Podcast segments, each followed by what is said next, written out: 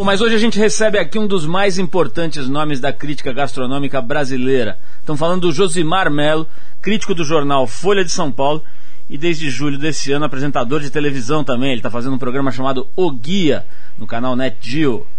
Bom, distante de completamente longe daquele estereótipo do crítico sisudo, o Josimar é um cara extremamente divertido, brincalhão, vocês vão ver aqui, o cara gosta de se divertir, não se leva a sério demais e vem aqui falar sobre os seus tempos de militância estudantil. O cara foi da esquerda radical na, na, na política estudantil, sobre o começo dele no jornalismo e na gastronomia. Ele que estudou arquitetura. Você vai ver como é que trabalha um crítico gastronômico, como é que pensa e como é que se livra das saias justas, né? e também um pouquinho da realidade da gastronomia no Brasil e do Brasil. Papo bem legal hoje aqui com Josimar Melo. Também hoje por aqui os músicos Joelma e Chimbinha da banda Calypso, isso mesmo, são os dois dos homenageados do prêmio Trip Transformadores 2009. O prêmio está chegando, né?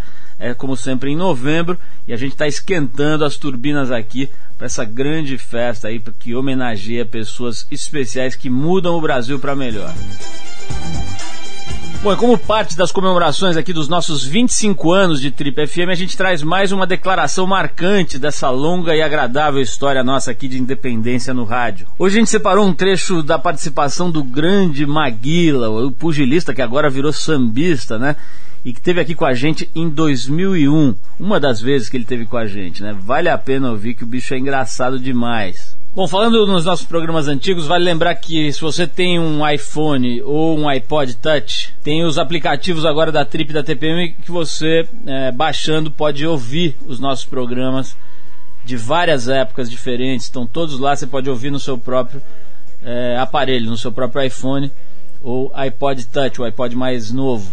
Os aplicativos são de graça, você pode baixar direto na loja da Apple, na App Store, você sabe, tem ali no menu do iPhone. E além da, dos nossos programas aqui, você ainda vai conseguir ter acesso a um monte de coisas, principais reportagens entrevistas da Trip e outros conteúdos, vídeos e conteúdos multimídia, fotos, blogs, etc.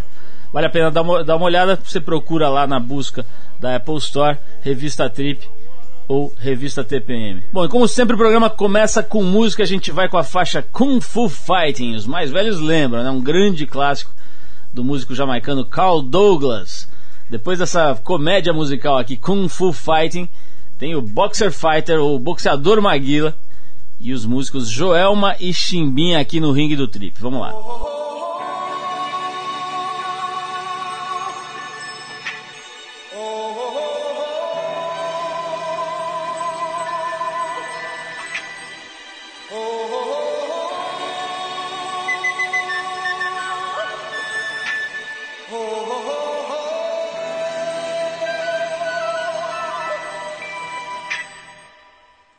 Everybody was kung fu fighting. Those kids were fast as lightning. In fact, it was a little bit frightening. But they fought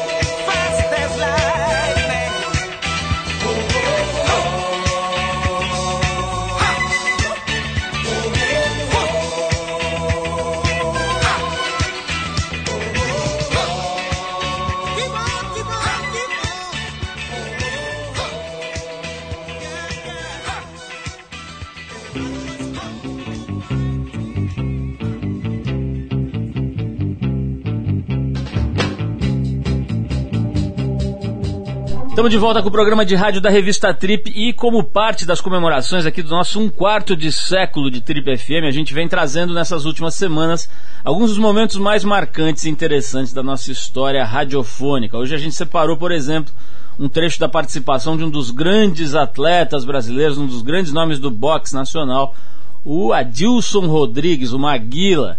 Agora virou sambista, né? Tô vendo aí o cara fazendo sambinho, usando boininha de malandro e tal. Mas enfim, essa é da época em que ele só queria saber de boxe.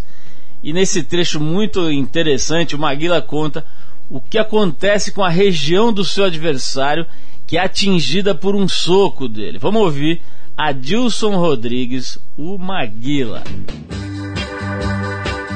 Como no Brasil sempre teve problema com o Spark, então ele foi ser meu Spark lá na, na academia de boxe. E, e eu comecei a treinar com ele, ele começou a chorar, dizer que tava batendo muito forte, tava doendo. E onde minha mão bate, não nasce cabelo. Ele queria que nascesse, falou, não pode. Bom, você ouviu aqui a figuraça Maguila que falou com a gente em 2001. Essa foi uma das vezes que ele veio aqui. Ele teve aqui outras vezes também, antes de 2001. Só para te lembrar, a gente está fazendo 25 anos de Triple FM na semana que vem a gente traz mais trechos marcantes dessa nossa trajetória. Tem um banco de áudio aqui incrível, de entrevista com muita gente. Você imagina que são 25 anos toda semana conversando com alguma figura do gênero do Maguila. Às vezes são intelectuais, às vezes são atletas, às vezes são pessoas desconhecidas. O fato é que tem muita gente legal que já passou por aqui. Prêmio Trip Transformadores. E é o seguinte, já que a gente está falando um pouco aqui do nosso umbigo, dá licença, né? A gente está come começando as preparações para a terceira edição do Prêmio Trip Transformadores, a, a edição de 2009 dessa premiação criada aqui por nós em 2007.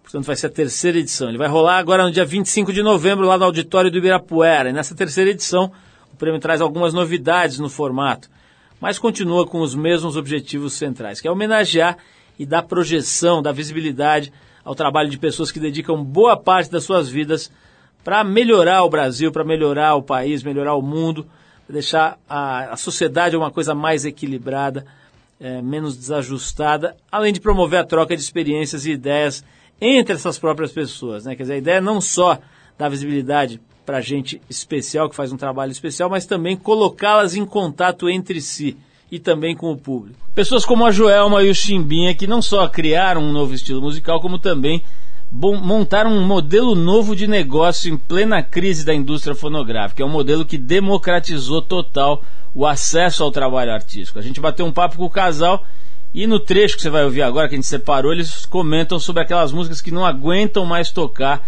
nos shows. Vale a pena saber mais sobre essa dupla aí, que é muito mais do que uma dupla interessante de música popular. Os caras realmente reinventaram e já foram citados até pelo Chris Anderson, editor da revista Wired, naquele livro famoso dele, né, da cauda longa e o Free, como exemplos de pessoas que souberam perceber a mudança do mundo para não perder o bonde da história. Mas vamos ouvir o que a Joel o Chimbinha falam das músicas que eles não aguentam mais tocar. A Joelma não, lá não aguenta cantar, vai me mais. Aí eu puxo todas as Ai, quando ele puxa, ela me traiu. Ah, Porque tem tantas outras músicas que eu adoro e que eu não canto. E o povo só Poxa, eu quero cantar. Eu quero cantar e não canta. Eu fico revoltada com isso. Esse foi o casal Joelma e Chimbinha da banda Calypso, dois dos homenageados do prêmio Trip Transformadores agora em 2009. Esses dois são muito interessantes. Enfim, gente da melhor qualidade aí que repensou o modelo de trabalho para democratizar e para fugir dessa roubada que é a crise da indústria fonográfica. Se quiser saber mais sobre o Prêmio Trip Transformadores, sobre a história e sobre o trabalho dos homenageados desse ano, que além do Chimbinha e da Joelma tem outras 11 pessoas muito interessantes, é só ir lá no trip.com.br barra transformadores. Bom, daqui a pouquinho a nossa entrevista principal aqui, uma das referências brasileiras quando o assunto é gastronomia, o crítico gastronômico Josimar Melo por aqui hoje com a gente, derrubando alguns mitos e falando verdades sobre a onda da gastronomia. Enquanto a gente vai acendendo o forno e esquentando as panelas aqui para receber o Josimar, a gente separou um cara que esquentava as plateias, o famosíssimo inigualável Tim o Sebastião, que foi alvo de uma biografia incrível aí, feita pelo Nelson Mota recentemente, acho que faz coisa de um ano ou dois. Vamos ouvir o Tim Maia aqui com Do Leme ao Pontal, uma música clássica dessa figura da música brasileira, e daqui a pouco a gente volta com gastronomia com Josimar Melo, uma das figuras mais marcantes desse assunto aqui no Brasil.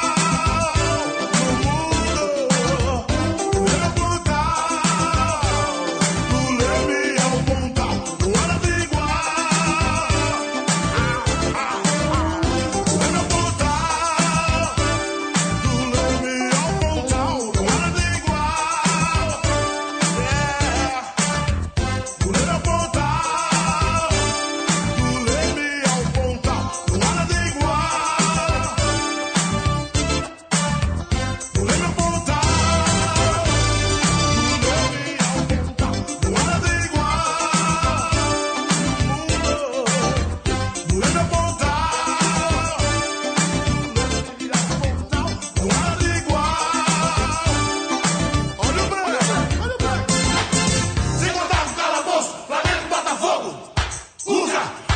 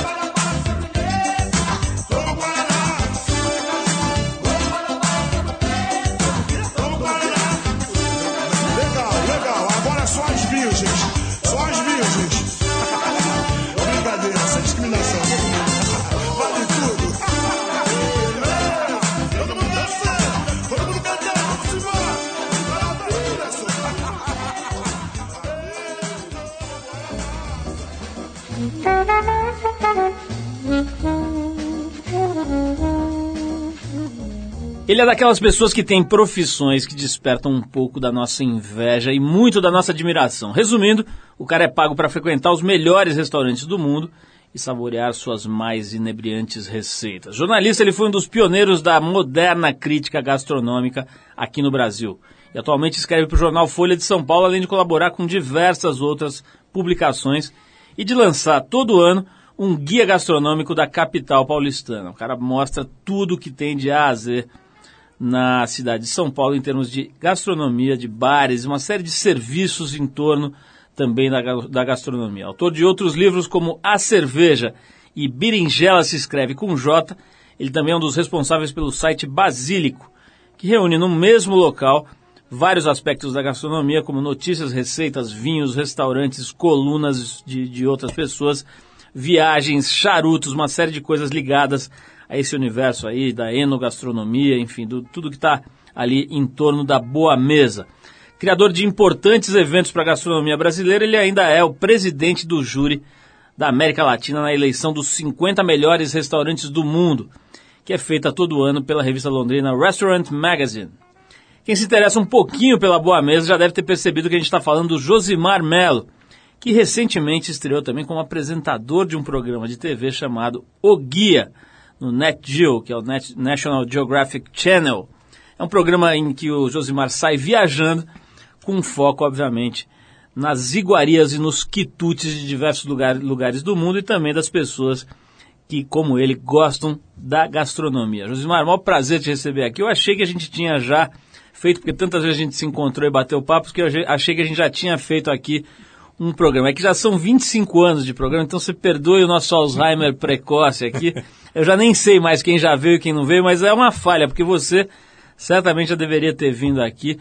Méritos não lhe faltam. Como é que tá? Vamos entrar já logo direto nesse papo, cara. Como é que é sair daquela, daquela trincheira austera, como a gente estava conversando aqui, das suas colunas de jornal, onde você faz ali um jornalismo mais para sério, é, técnico inclusive, etc., para um programa de televisão no qual você se solta ali, já apareceu meio pelado tomando banho na, na banheira num hotel em Paris e, e, e bebendo, enfim, bebedeiras deliciosas ali. Então, quer dizer, tem uma coisa de uma imagem oposta a que as pessoas acabam formando nas suas cabeças quando leem você no jornal, né? Como é que está sendo essa experiência na TV? Olha, está sendo ótimo porque na televisão eu estou sendo muito o que eu sou no dia a dia. É, no jornal eu sou o que eu sou também, mas é, é, as críticas aqui que eu faço de gastronomia têm um aspecto muito é, quase científico. Eu tento fazer uma coisa o mais isenta e o mais é, técnica possível. Né? E agora tem o resto da vida e a televisão é mais entertainment nesse caso. O programa tem uma coisa de entretenimento, de ser é, engraçado, de ser despojado, tal. E eu sou um pouco assim na vida. Pode ser que não pareça muito para quem lê, mas eu, eu gosto de beber, gosto de sair com os amigos, gosto de falar bobagem.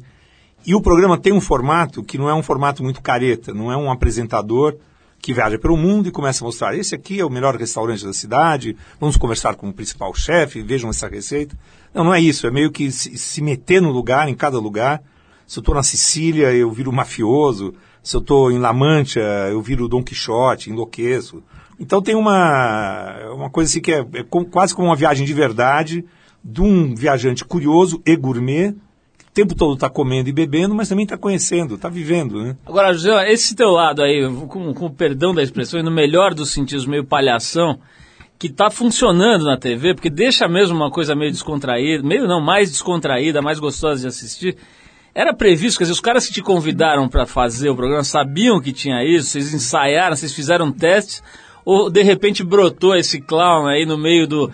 né, de dentro das entranhas do crítico austero, saiu esse negócio e, e funcionou. Como é que foi isso? É, a primeira coisa que o pessoal da, da Fox Television, que, que foi quem encomendou o programa, e depois o pessoal da Pródigo, que é a produtora que executa o programa aqui no Brasil, eh, decidiu, e quando me chamaram, já, isso já estava definido, é que eles não queriam um apresentador que fosse um talking head, ou um cara que fosse bonitinho, jovem, bacana, lendo textos decorados. Eles não queriam uma, eles queriam uma pessoa que fosse autêntica, quer dizer, alguém que conhecesse o assunto da gastronomia e que pudesse viver mesmo as situações. Agora, eles dizem que se ficaram muito positivamente surpresos quando viram que eu não me intimidava diante da câmera, pelo contrário, até eh, ficava muito à vontade, como se não tivesse a câmera. E o pessoal da Net, NetGeo, eh, em Washington, quando viu a primeira cópia do programa, que era para ser distribuído apenas na América Latina, o que já seria do grande cacete, se já fosse para a América Latina inteira, eu já estava super feliz. Quando eles viram em Washington, eles falaram assim, não, esse host eh, e essas pautas, são os dois aspectos, ou seja, o apresentador e as pautas que o programa conseguiu amealhar, tem um valor, tem um interesse eh, mundial. Então, esse tipo de programa, se for visto em Tóquio ou em Paris ou em São Paulo, está valendo. Então foi tudo meio em cima da hora, meio na surpresa, mas é, eu acho que não, espera- não esperavam tanta palhaçada, mas funcionou bem. Funcionou. Josimar, a gente começou o papo falando da, da ponta de cá da tua carreira, né? Que é o momento atual e essa coisa da televisão que é novidade. Vamos voltar lá para trás, cara. Eu queria saber como é que foi o começo nessa coisa de gastronomia, né? Porque você vem de uma história de militância estudantil, é, é, atuou nos partidos de esquerda da, da política estudantil, etc. Quer dizer, não é exatamente o background que você imagina de um é, crítico de gastronomia. Você imagina crítico de gastronomia com quatro anos, já com um blazer, com o brasão da família, sentadinho, saboreando um fazão, alguma coisa assim. E não era exatamente o teu caso, você estava mais pro bandejão da USP ali e liberdade e luta, né? É. Fala um pouquinho aí, como é que você migra dessa coisa, enfim, desse olhar político e tal, por essa, por esse campo da gastronomia? Bom, é, a gastronomia é uma coisa que, eu, que- sempre me atraiu. Desde criança eu gosto de comer, de beber. E, e desde jovem, na época de estudante, eu, eu participava de um grupo clandestino, na época da ditadura, de esquerda, fazia reuniões em Paris, né, que era a Quarta Internacional. É, enfim, e, e cheguei a fugir da polícia, cheguei a ir para o DOPS algumas vezes. E ao mesmo tempo que eu fazia isso tudo, eu chegava em casa de madrugada, às vezes fazendo reuniões de comando de greve para decidir as ações do dia seguinte. Em casa a gente fazia reunião na cozinha, eu ficava cozinhando enquanto a gente conversava. Quer dizer, é uma coisa que eu sempre gostei. E que eu nunca achei que fosse contraditório com a política. Porque existe, uma distorção na esquerda, no mundo inteiro, que o Stalin, o stalinismo, é, fecundaram durante muito tempo, que é de que você, para ser de esquerda, você tem que ser igual ao operário. E pior, não o operário bem-sucedido, você tem que ser pior, o mais fuleiro, o mais reles operário. Então, o bonito nessa estética do realismo socialista criado pelo Stalin, que era um assassino, um ditador tal, que, enfim, pegou as ideias do socialismo e jogou na lixeira, ele criou esse ideal de que o bacana é você ser pobre, miserável, e se você não for pobre miserável, você tem que fingir que é. Então, o cara de esquerda bacana, e na USP eu via isso na época, as pessoas dos partidos stalinistas, mesmo que tivesse dinheiro para se vestir bem, se vestiam mal. Se fantasiava de pobre, né? Se fantasiava de pobre. Cara, mesmo que tivesse carro, ele andava de ônibus, mesmo que ele pudesse tomar vinho, ele tomava cachaça ruim. Pedia pro motorista Não, a boa. deixar duas quadras É, é. antes da USP ali. E nós da, da, da Liberdade Luta, né, que era chamada de Libelu, da Quarta Nacional, esse que eh, se orientava pelas ideias do Trotsky e tal, o Trotsky era contra esse negócio de socialismo, era um cara, era um cara sofisticado, gostava de arte moderna, eh, era amigo dos surrealistas e tal. E ele achava esse negócio da arte, do realismo, socialismo, dessa ideologia, ele achava uma estupidez, e a gente também. Então, para mim, eu nunca fingi que não gostava de comer ou que gostava de comer mal como um operário. Nunca fingi que gostava de me vestir mal como um operário. Então eu sempre comi bem. E mais, eu sempre achei que só valia a pena fazer revolução se fosse para todo mundo comer bem.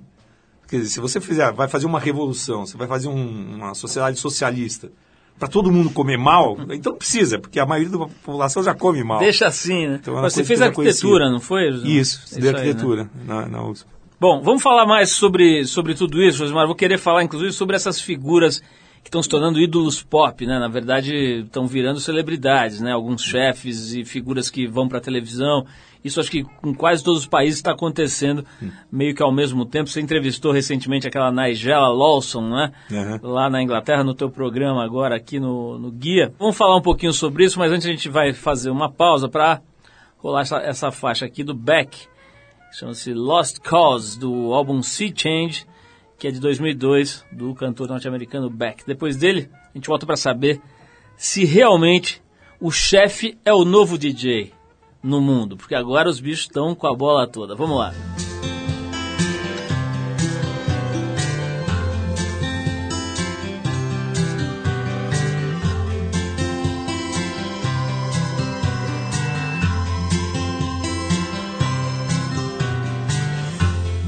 sorry that cut through the bone make it hard. To leave you alone. Leave you here. Wearing your wounds, waving your guns. Somebody new, baby, you're lost. Baby, you're lost. Baby, you're lost because there's too many people you used to know. They see you coming, they see you go. They know your secrets, and you know theirs. This town is crazy, nobody cares. Baby, you're lost. Baby, you're lost. Baby, you're lost.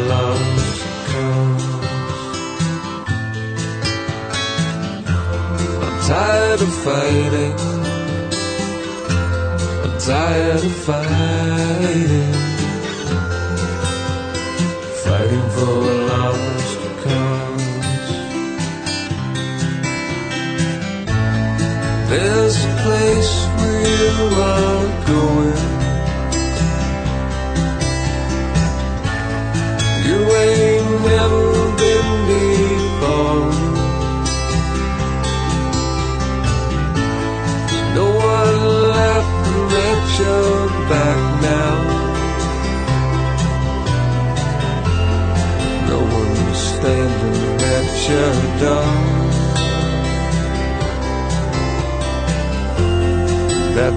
You thought love was for. Baby, you're lost. Baby, you're lost. Baby, you're lost. I'm tired of fighting. I'm tired of fighting. Fighting for.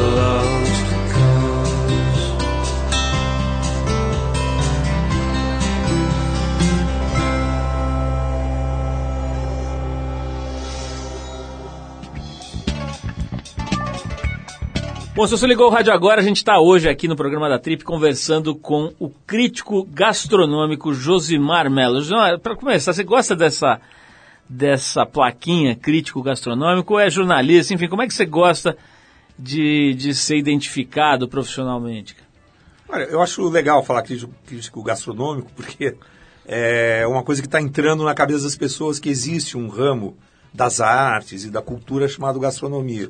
Eu sou, na verdade, jornalista, faço jornalismo, mas eu lembro que quando eu comecei 20 anos atrás a escrever de gastronomia, não é piada, assim, muitas vezes, muitas, eu encontrava gente numa vernissagem ou num lugar, alguém apresentava, isso aqui é o Josimar, é jornalista, gastronômico. O jornalismo ele fala assim, esse aqui é o Josimar, ele escreve sobre gastronomia. E o pessoal fala assim, bom, sabe que eu também tenho um, um primo que é gastro tal, a mesma especialidade sua. Ninguém sabe, eu achava que era gastroenterologia. A, a minha pergunta era justamente essa, agora para a gente começar esse, blo- esse segundo bloco aqui, era o seguinte, como é que é na imprensa, como é que foi na imprensa, né, você cavocar essa estrada, né, porque você foi, certo, existem caras mais velhos aí, bem mais velhos que você, que já praticavam essa, agora recentemente morreu, né, o, Saul o Saul Galvão, Galvão, né? Que é figura. um dos pioneiros aí, até onde eu sei, dessa, dessa atividade, né, é, mas eu imagino que para você, ali no, no- entre os seus amigos e colegas jornalistas, essa coisa de começar a escrever sobre gastronomia não, deve, não deva ter sido tão simples, tão fácil no começo. Como é que é? Os caras discriminavam, achavam que você escrevia sobre uma coisa menos importante, menos nobre, ou não? Como é que foi esse começo aí? Olha, sabe que até hoje tem, no, no jornalismo cultural, tem gente assim que acha que é é uma coisa meio é, de segunda classe. Gastronomia não tem nada a ver com a cultura, cinema, teatro tal. E eu, por exemplo, já acho que teatro é uma coisa insuportável. Eu aprendo muito mais com gastronomia do que com teatro. Você, vê- você entra na peça já pensando no jantar depois da peça, né? Não, é, eu, eu, eu em geral eu vou pra peça e fico no bar do teatro bebendo, esperando o pessoal voltar tal. Eu, eu tenho muitos amigos que fazem teatro e tal, e eles sabem que eles sempre me convidam pra estreia e que eu vou chegar na hora da festa, né, pra comer os salgadinhos. Mas o, o- a gastronomia é, o, é um ramo que terminou crescendo muito. Para mim foi uma sorte, assim, uma casualidade histórica, de eu sempre gostar disso. E na hora de trabalhar com jornalismo, eh, ter me interessado por isso tal, as pessoas terminaram abrindo espaço para mim. Ó, tem um cara aí que quer fazer isso daí, dá para ele. E o fato é que nos últimos 20 anos a gastronomia virou uma grande onda no mundo inteiro. É uma onda mundial, e inclusive no Brasil. E eu meio que peguei a. vim navegando nessa onda, quer dizer, eu fui meio que remando junto com ela, ajudando a empurrar, sendo empurrado por ela. Mas se 20 anos atrás, eh, até 25 anos atrás, digamos, não existia crítica gastronômica. Era o que existia no máximo, assim, na, imprensa, era caderno de receitas. No caderno feminino, uma sessão de receitas. E só agora, pouco a pouco, é que foi crescendo essa consciência de que a gastronomia, a comida, a bebida de um povo é uma expressão da cultura de um lugar. Né? Então, que isso também é importante, você conhecer, estudar tal, e não usar só a gastronomia como lazer. Agora, o- existia gente falando, fazendo crítica gastronômica antes desse período ou, ou isso começa? Quem foram os primeiros caras aqui no Olha, Brasil? o primeirão aqui em São Paulo, talvez no Brasil, foi um cara chamado Paulo Cotrim, que já morreu, que foi crítico do Jornal da Tarde por iniciativa do Mino Carta. Isso em 68, quer dizer, 20 anos antes de eu começar a escrever. Mas acho que durante esse primeiro período, a- a- as pessoas que fazem. O próprio Paulo Cotrim, que eu conheci antes dele morrer, ele me dizia que ele não sabia nem ligar o fogão, muito menos cozinhar. Ele não entendia de comida, mas ele entendia de ambiente, de pessoas. Ele era eh, psicólogo, estudou com Eric Fromm. Então é um cara que conhecia eh, as relações humanas. Então ele, ele fazia mais crônicas sobre o que colava no restaurante do que sobre a gastronomia, sobre a comida. Agora, José Mário, eu brinquei aqui antes da gente ouvir o Beck que o chefe é o novo DJ, né? Porque até outro dia todo mundo que não tinha o que fazer para aparecer e tal dizia que era DJ, antes era estilista, antes era modelo, e agora parece que é chefe, né? E na verdade a gente sabe que não é bem assim, né? Quer dizer, não é só comprar ali o, o- o- como é que chama? A roupinha do... Doma. do- a doma. É. E, e- e botar o chapéuzinho ali e sair dizendo que é chefe. Mas enfim, é, como é que tá, a- na real, Josimar, a cozinha brasileira em relação aos grandes centros do mundo, no sentido da qualidade do fazer, da originalidade, né, da, da autenticidade do que se faz aqui. Depois eu quero saber um pouco também sobre essa moda, essa coisa do, de incensar o, o chefe à condição de semideus aí que a gente vê em alguns lugares.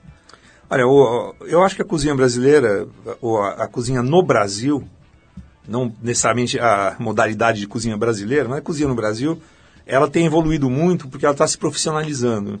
Antigamente, você ia num restaurante, você tinha um cara que era um empresário, que era o dono do restaurante, e na cozinha você tinha um monte de retirantes nordestinos que eram iletrados, analfabetos, um- e, e na falta de qualquer habilidade para fazer qualquer outra coisa, terminava indo lavar prato, e aí alguém percebia que o cara lavava prato muito bem, aí um dia lá no Jardim Ângela matava o cara, alguém matava o cara que cortava cebola, o lavador de prato ia cortar cebola, né? e de repente ele ia cozinhar.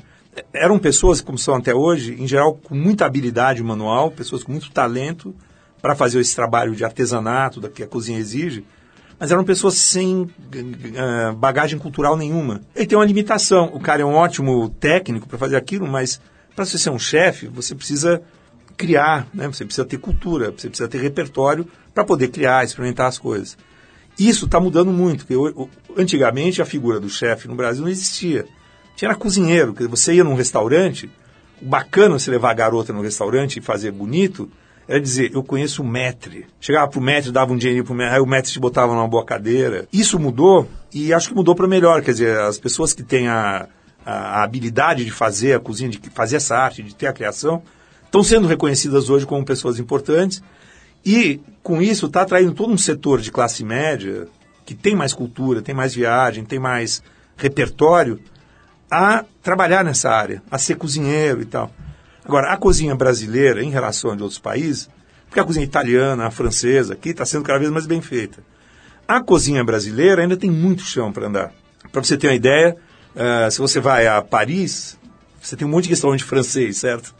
Eh, de comida, inclusive da região parisiense. Você vai para Roma, um monte de restaurante italiano. Você vem para São Paulo, quantos restaurantes paulistas tem em São Paulo?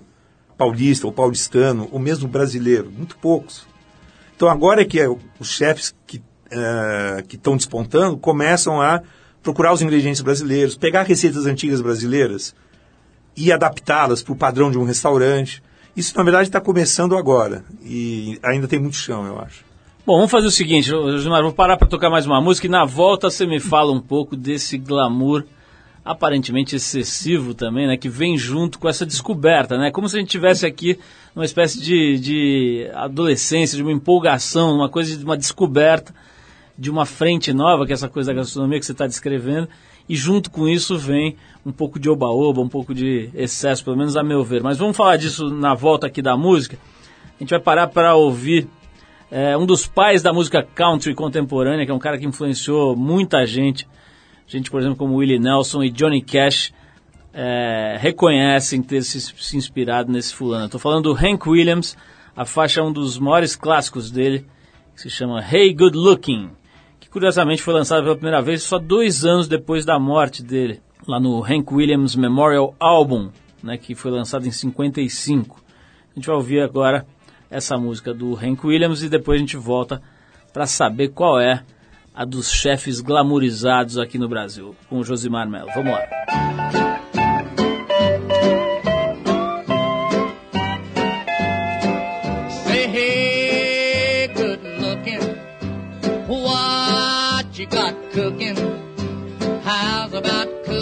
Cooking something up with me?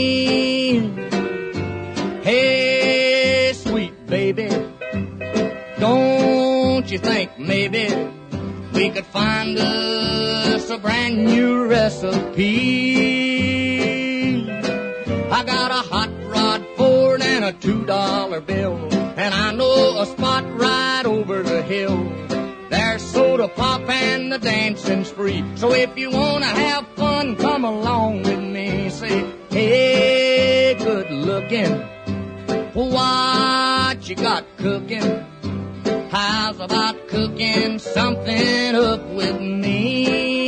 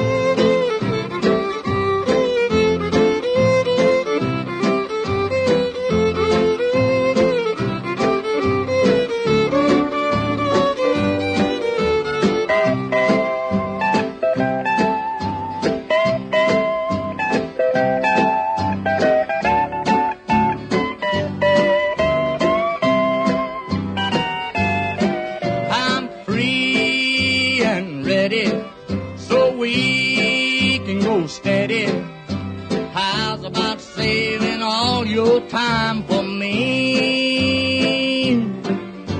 No more looking. I know I've been tooken. How's about keeping steady company? I'm gonna throw my date book over the fence and buy me one for five or ten cents. I'll keep it till it's covered with age, cause I'm writing your page. Say, hey, good looking, what you got cooking? How's about cooking something up with me? Você está no Trip FM. Oh, baby.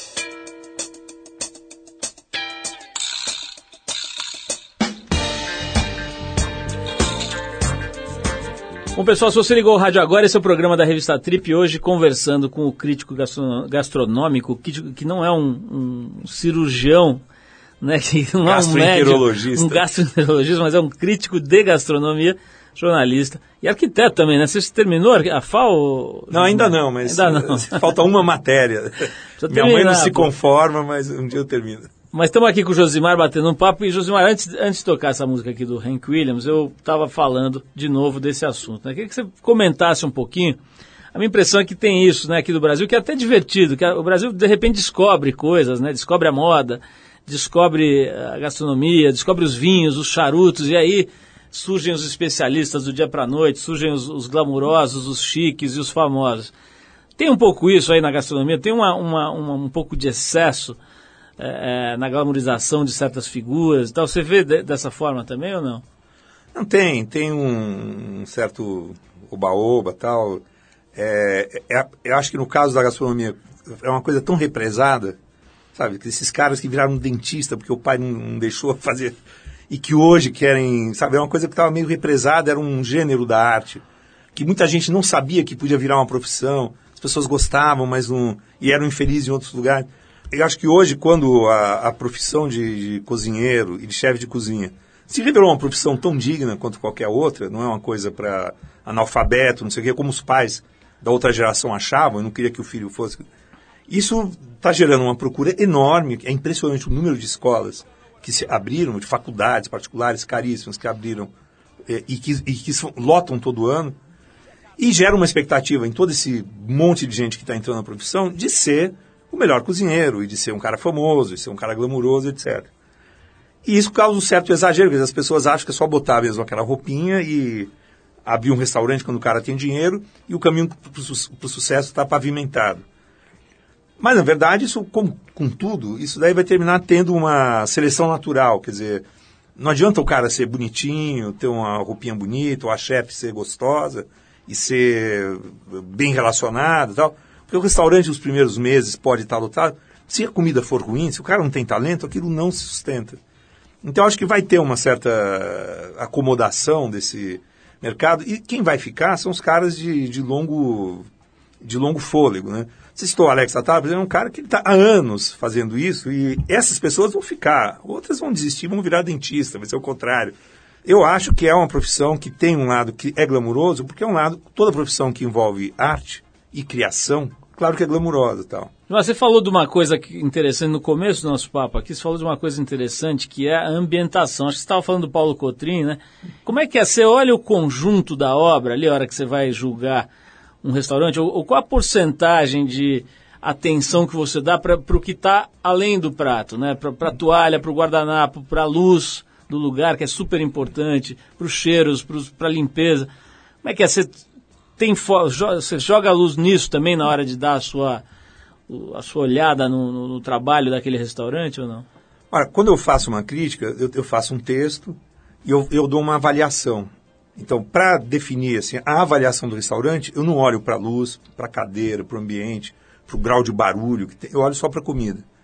É, que é um critério meu. Eu prefiro fazer assim, na, na, na crítica, quer dizer, no, no texto, eu falo o que é o restaurante. Agora, Josimar, falamos de, de- dessas estrelas aí da, da- da gastronomia, dos chefes e tal, e você teve recentemente lá para gravar o programa, o, o guia, você teve lá entrevistando a famosa Nigella Lawson, que eu tô vendo, eu confesso que eu não sabia disso, mas eu tô vendo aqui que ela foi, é considerada a rainha da food porn.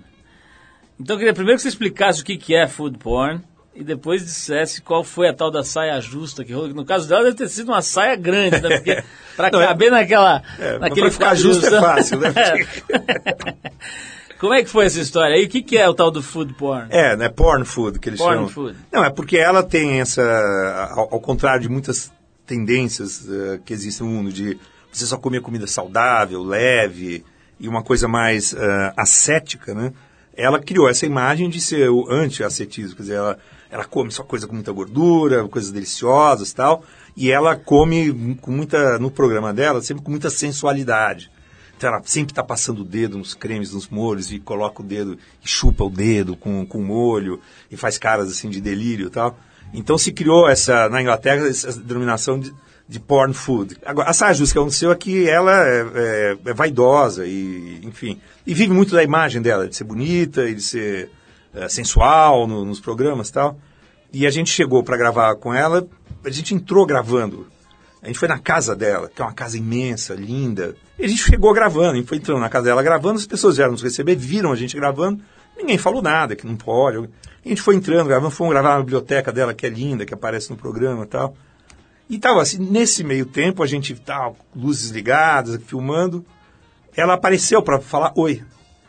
E ela veio falar oi, toda simpática. Quando ela viu que estava filmando e ela não estava ainda maquiada e preparada, ela ficou furiosa. E aí ela virou as costas e falou: Eu não quero que grave antes da hora. É, e virou as costas, saiu andando, batendo o pé, sabe? Aí virou de novo: I really don't. Eu realmente não quero. E foi embora e sumiu, e desapareceu. E não voltava mais na casa dela. Aí uma hora tocou o telefone da produtora, que é a Renata, que aliás trabalhou anos aqui na Trip, e era o agente da, da Nigella, ligando, não sei se ele estava, sei lá, em Nova York, Istambul, ou na sala ao lado, certo? Mas ligou ela no telefone com ela e falou, acho que não vai ter entrevista. Falei, Como não vai ter? Você é louco, a gente veio do Brasil. Tudo isso porque ela não estava ainda maquiada. Aí depois se resolveu pelo telefone, não, a gente não vai usar essas imagens, tudo bem. Aí finalmente ela apareceu depois com a maquiadora já maquiada e de- com a maquiadora do lado, e aí a gente desligou, desligou tudo. Ela sentou na mesa e E tal. o clima não pesou ali ou, rapidamente se desfez o O problema? clima pesou muito, o começo da entrevista estava meio duro, mas eu, como falo muito de bobagem, é, ela começou a sorrir e tal. Não sei quando acabou a gravação, ela falou: E aí, vocês não querem tomar um chazinho e tal? Que daí já estava tudo normal. Osmar, olha, quero te agradecer, a gente já estourou o tempo aqui, mas o papo foi ótimo e, e, enfim, daria para fazer mais uma hora fácil aqui. Mas vem cá, o, o- o programa, para quem quiser assistir, tá rolando a, a primeira temporada, né? E depois, como você estava me explicando, conforme for aí a repercussão, rola uma segunda. É, você disse que o programa já está sendo exibido no mundo inteiro ou, ou vai para os outros países depois? Não, vai depois.